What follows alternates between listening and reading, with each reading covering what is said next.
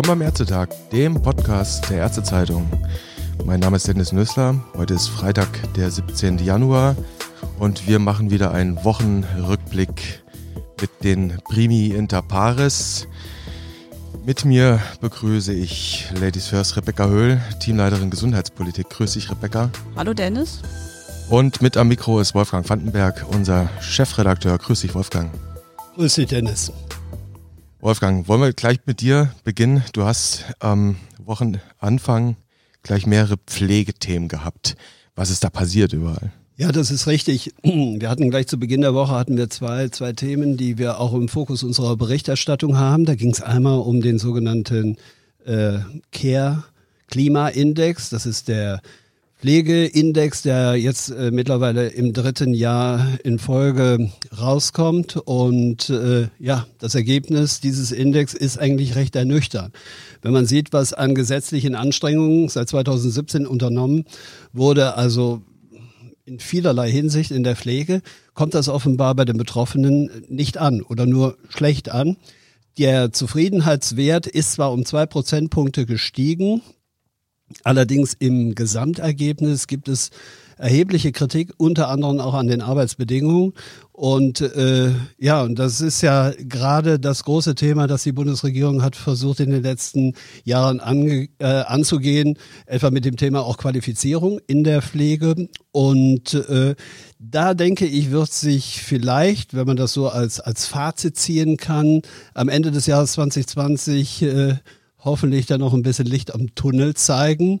Dann nämlich, wenn die Veränderungen in der Ausbildung, etwa im Zusammenhang mit der Pflegeberufeverordnung, wirken werden. Ja, parallel dazu oder fast zeitgleich äh, gab es auch ein Thema, das auch äh, ja seit Jahren die Kliniken heftig beschäftigt, hat irgendwo natürlich auch ganz äh, konkret was mit dem Thema Pflege nämlich zu tun. Stichwort Personaluntergrenzen. Wie bemisst man den Pflegebedarf auf äh, Stationen? Die Deutsche Krankenhausgesellschaft hat sich da zusammengesetzt mit äh, Verdi, den Gewerkschaften und dem Deutschen Pflegerat. Und siehe da, man hat äh, eine Regelung gefunden, Pflegepersonalregelung 2.0 in der man versucht, äh, diese Untergrenzen, die von Berlin zentralistisch, wie oft dort in der Kritik auch genannt wurde, etwas aufzulösen.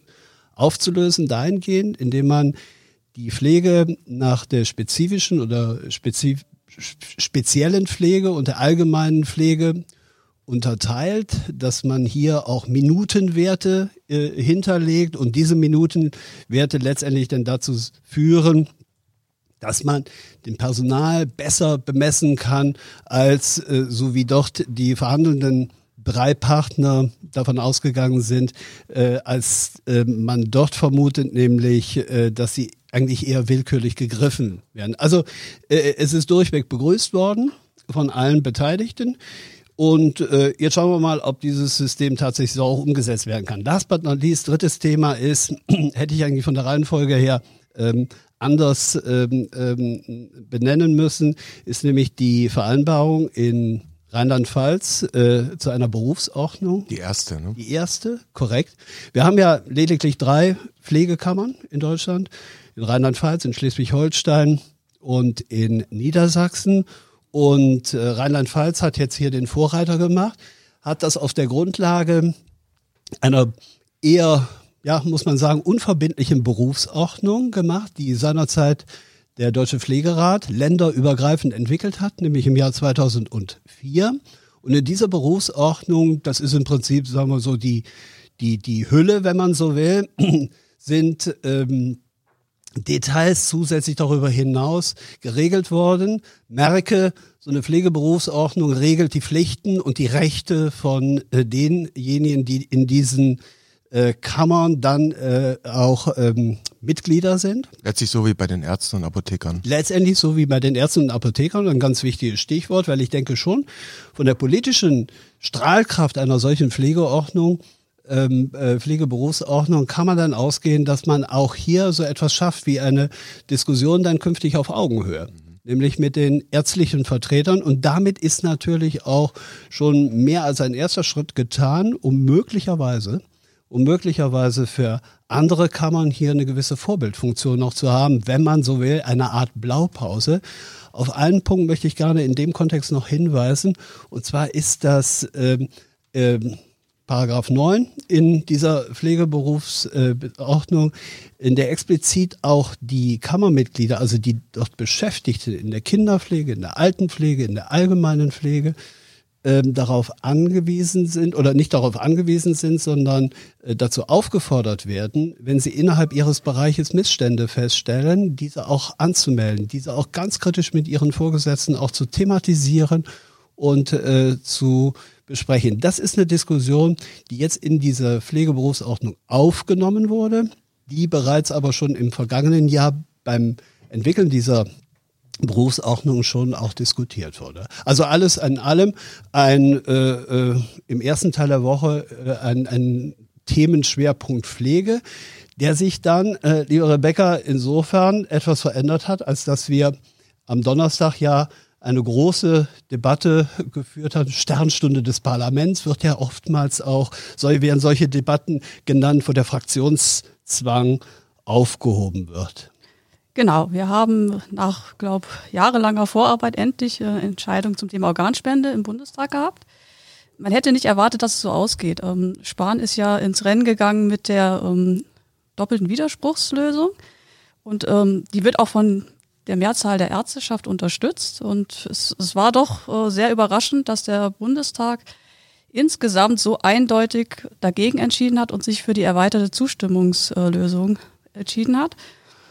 Ähm, es bleibt also dabei, dass, äh, dass die Patienten für sich ähm, oder eher die Bürger, nicht die Patienten, für sich entscheiden, frei möchte ich oder möchte ich kein Organspender sein.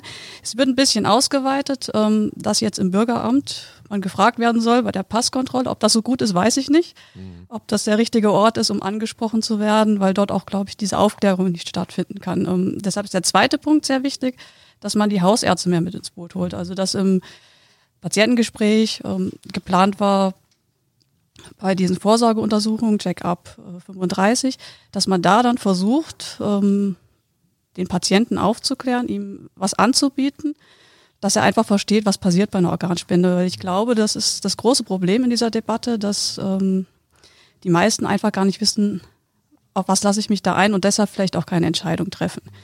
Deshalb finde ich da, diese Entscheidung, den, den Ärzten da mehr, die Ärzte mit mehr mit ins Boot zu holen, das finde ich sehr gut. Ich könnte mir sogar persönlich vorstellen, dass man das an die Fachangestellten delegiert, dass man die vielleicht auch mit, mit reinholt, weil die nochmal eine ganz andere einen ganz anderen Zugang zu den Patienten haben, oft auch äh, nochmal persönlicher als der Arzt. Da hat man ja immer auch noch so eine gewisse Distanz, weil das ist so derjenige, der einen, einen unterstützt. Da hat man ein bisschen mehr Respekt vor und, und bei den Fachangestellten ist auch ein bisschen das persönliche Verhältnis noch, noch intensiver oft. Deshalb fände ich, vielleicht wäre das eine Idee, die mit ins Boot zu holen, weil auch die Ärzte gar nicht so viel Zeit ja haben. Also man muss auch da vielleicht auch überlegen, ich sage jetzt mal, welches Preisschild hänge ich da dran, äh, wenn ich die Ärzte noch mehr beraten lasse. Sie können es teilweise auch gar nicht mehr schaffen in diesem knappen Praxisalltag. Dann hängt es am Ende am Bewertungsausschuss, der gucken muss, dass ich da eine delegationsfähige genau. Leistung schaffe. Ja. Also da kommt noch viel Arbeit, glaube ich, ähm, auf alle in der Selbstverwaltung zu. Es bleibt spannend. Ich glaube, gut ist auch, dass, dass wir einfach eine Diskussion angestoßen haben, dass wir überhaupt wieder mehr über Organspende reden. Und man hat auch gesehen, ähm, auch der Gesundheitsminister Spahn, der stand zum Schluss gar nicht wirklich als Verlierer da, sondern er ist da auch, auch in der Debatte sehr, sehr gut mit umgegangen, hat dann Anna Baerbrock, die ja diesen zweiten, also diese Zustimmungslösung hauptsächlich mitgetragen hat, ihr auch dann gratuliert und ähm, man hat auch gemerkt in der Debatte, das war sehr respektvoll, wie alle miteinander gesprochen haben. Und man hat es auch am Abend ähm, beim Neujahrsanfang der Ärzteschaft gemerkt, er war nicht, nicht wirklich geknickt, sondern er war, war positiv gestimmt. Ähm, ich weiß nicht, welche welchen Eindruck hattest du, Wolfgang? Ja, also ich, ich habe das genauso gesehen und äh, wer ja Jens Spahn kennt, äh, der weiß, der geht mit solchen Sachen um, nicht äh, als wenn er jetzt da eine, eine haushohe Niederlage erlitten hätte, sondern im Gegenteil, er ist da wirklich proaktiv mit umgegangen und ich glaube, diese, das hat ja auch was Symbolhaftes. Ähm, auch nach außen hin, und das hat er gestern Abend im, im Nobel Kaufhaus. KDW. KDW, richtig. Hat er klar deutlich gemacht. Es geht um die Sache Und dann hat er gesagt, da will er, will er halt die Annalena Baerbock entsprechend auch unterstützen. Und äh, das kam sehr glaubhaft rüber. Aber ich denke, dass das Wichtige in dem Kontext war auch, dass wir losgelöst von den organisatorischen Dingen, also alles rund um das Thema Transplantationsmedizin, Transplantationsbeauftragte, entsprechende finanzielle Anreize in Kliniken setzen, dass er das ja aus dieser ganzen, ja über weite Teile sehr emotionalen Diskussion herausgeholt hat und dies eigentlich schon äh, ich glaube, im Einvernehmen aller Fraktionen ja im letzten Jahr schon beschlossen hat. Insofern war dieses Thema durch. Und spannend, wenn man jetzt nach vorne schaut, um vielleicht dann gleich nochmal auf den gestrigen Abend zu kommen, aber wenn man nach vorne schaut, kann das jetzt eine spannende Geschichte sein. Nämlich einerseits die Rahmenbedingungen so zu, zu äh, setzen, dass äh, tatsächlich da auch mehr ähm, an Organtransplantation, an Spenderorganen künftig zur Verfügung stellen. Klammer auf, wir müssen leider Gottes äh, sehen, dass wir im vergangenen Jahr wieder einen leichten Einbruch hatten, was die, was die äh, Spenden, äh, was die Organspende angeht. Aber ich würde weit davon entfernt sein, da einen Trend draus abzulesen, sondern umgekehrt wird, wird sicherlich ein Schuh draus. Jetzt durch diese Regelung, auf die man sich jetzt verständigt hat, im Zusammenhang mit der, mit der Zustimmungslösung beziehungsweise Widerspruchslösung, dass man hier eine klare Entscheidung hat. Im Kontext dieser, dieser organisatorischen und logistischen Dinge kann da durchaus ein Schuh draus werden, sodass wir vielleicht am Ende des Jahres tatsächlich auch ähm, am Ende des noch jungen Jahres wieder vielleicht von mehr Organspenden reden können. Zu den zu der möglichen Auswirkung dieser Organspendereform muss man natürlich jetzt mal Werbung in eigener Sache machen. Wir hatten da gestern einen etwas längeren Podcast mit den beiden Kollegen Thomas Hommel und Anno Fricke aus dem Hauptstadtbüro, die sich auch mit dieser Frage nochmal beschäftigt haben. Kann man da jetzt schon Prognosen wagen? Äh, wer ist am Ende die Ursache für eine mögliche Entwicklung? Äh, ist spannend anzuhören. Folge von gestern anhören, am besten so auf Minute 15 vorschieben und dann ist man genau bei dem, bei der wichtigen Stelle. Nochmal zurück zum Neujahrsempfang. Jetzt haben wir dann Gesundheitsminister gestern Abend gesehen, der alles andere als Verlierer daherkam. Jetzt muss ich Rebecca dich zitieren. Du hast es nämlich aufgeschrieben, ähm, wie der Abend gestern war und hast da relativ deutlich reingeschrieben, Buchrufe gab es nicht. Das war im letzten Jahr anders. Stichwort TSVG, das war der große Aufreger im vergangenen Jahr.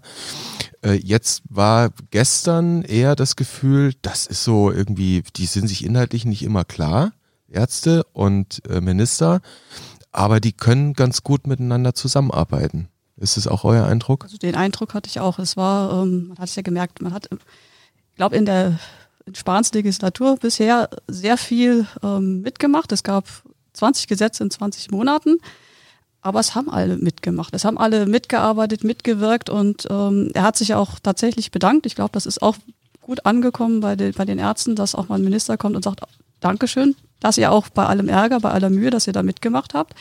Und man hat gesehen, die Ärzte wollen auch mitgestalten. Also großes Thema war ja wie immer Digitalisierung. Das treibt uns nun mal um und das wird, glaube ich, auch tatsächlich ähm, in diesem Jahr sehr wichtig werden. Ähm, wie, wie gestalten wir das? Kommen wir endlich zu einer elektronischen Patientenakte? Und das geht nur mit den Ärzten und ähm, da müssen alle mitmachen. Und sie sollen auch ihre Ideen einbringen, weil sie kennen die Versorgung am besten. Und das äh, hat man gemerkt. Sie sind auch willig, sie wollen, sie wollen anpacken für ihre Patienten. Da gab es ziemlich lauten Applaus von den Besuchern, als Spahn das Thema Digitalisierung angesprochen hat. Ja, ich denke aber auch mal nicht, nicht äh, ohne Grund, weil ähm, er das natürlich, äh, so wie Herr Spahn halt ist, das geschickt auch in einen Kontext gestellt hatte und äh, natürlich so über das Thema Datenschutz und sein eigenes Verhalten äh, so ein bisschen auch den Leuten den Spiegel vors Gesicht gehalten hat. Wie gehen wir um mit den internationalen Konzernen, die alle sattsam bekannt sind und wie großzügig sind wir da auch mit Datenspenden, wenn ich das so sagen darf. Wie gehen wir da mit Datenspenden um und wie viel Vertrauen stecken wir äh, diesen Institutionen, Amazon, Google etc. Und wenn es denn darum geht, ähm, und dieses Beispiel hat er ja ganz konkret dann auch gebracht, äh, Erkenntnisse aus Abrechnungsdaten anonymisiert äh, zusammenzustellen, um daraus für die äh, Versorgung Erkenntnisse abzuleiten. Und die Forschung, ne? Für die Forschung, ja, dass sofort alle Alarmglocken in Deutschland schrillen.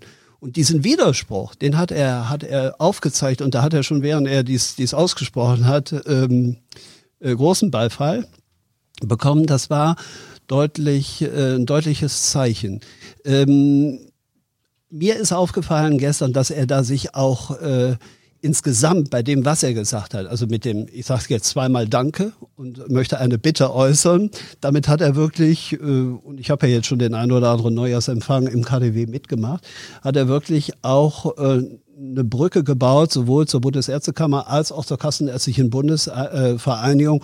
Und ich habe den Abend gestern auch als einen extrem entspannten Abend erlebt zwischen auf der einen Seite der Selbstverwaltung, auf der anderen Seite also der, der Politik ähm, durchaus aber auch mit, mit dem Setzen kritischer Töne. Und ähm, aber ich habe den Eindruck, dass das wirklich durchaus in, in dieses Jahr startet mit einem konstruktiven Dialog. Und das war für wahr im vergangenen Jahr natürlich im Umfeld des TSVG natürlich noch eine ganz andere Situation. Aber äh, gut, also ich sehe das sehr positiv, äh, um da so mein Fazit des gestrigen Abends zu sehen. Und das Essen hat auch geschmeckt, nicht wahr? Das Essen ist immer gut im genau. KDW. Ja. Ja, ich würde sagen, wir sind schon wieder weit über der Zeit. Es gibt noch zig Themen, die wir machen könnten. Ich kann vielleicht noch mal ein bisschen Werbung auf die nächste Episode ähm, in der kommenden Woche machen, auf eine der nächsten. Es geht um das Thema PSA-Screening. Da sind die Wogen hochgegangen. Ähm, es gab dazu auch eine Podcast-Folge, in der man es nachhören kann. Wir werden nächste Woche mit jemandem aus dem IQWIC ein Interview führen. Kein Podcast-Interview, aber erst einmal ein ordentliches Interview und dann werden wir auch im Podcast darüber berichten und vielleicht das ein oder andere Missverständnis aufräumen. Es war schön mit euch beiden. Ich danke euch. Gerne. Schönes Gerne. Wochenende und Dankeschön gleichfalls. bis nächste Woche. Tschüss. Tschüss. Ciao.